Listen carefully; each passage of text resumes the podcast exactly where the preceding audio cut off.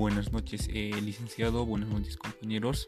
No respecto al tema de la administración del dinero, en mi criterio es de suma importancia ¿no? la administración del dinero, en primera instancia en el ámbito laboral, lo cual nos permitirá generar dinero y el mismo deberá ser administrado de forma personal, individual, ¿no? de cada uno de nosotros. Para ello, eh, nos pueda conducir a un logro de nuestros objetivos que nos planteamos como personas, ¿no? Asimismo, esto permitirá el desarrollo personal de cada uno de nosotros.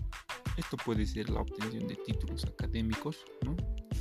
Uno, dos o las que, las que se puedan en diferentes especialidades, ¿no? También puede ser eh, la obtención de bienes materiales tangibles, como por ejemplo una vivienda, un vehículo, ¿no? Bienes tangibles. Entonces, de esta forma podremos tener una vida digna, ¿no? Pero no solo nosotros, sino los que nos rodean. En este caso eh, serán nuestros padres, hijos, hermanos, ¿no? etc. Por ello considero que es importante la administración del dinero en nuestra vida como personas. ¿no?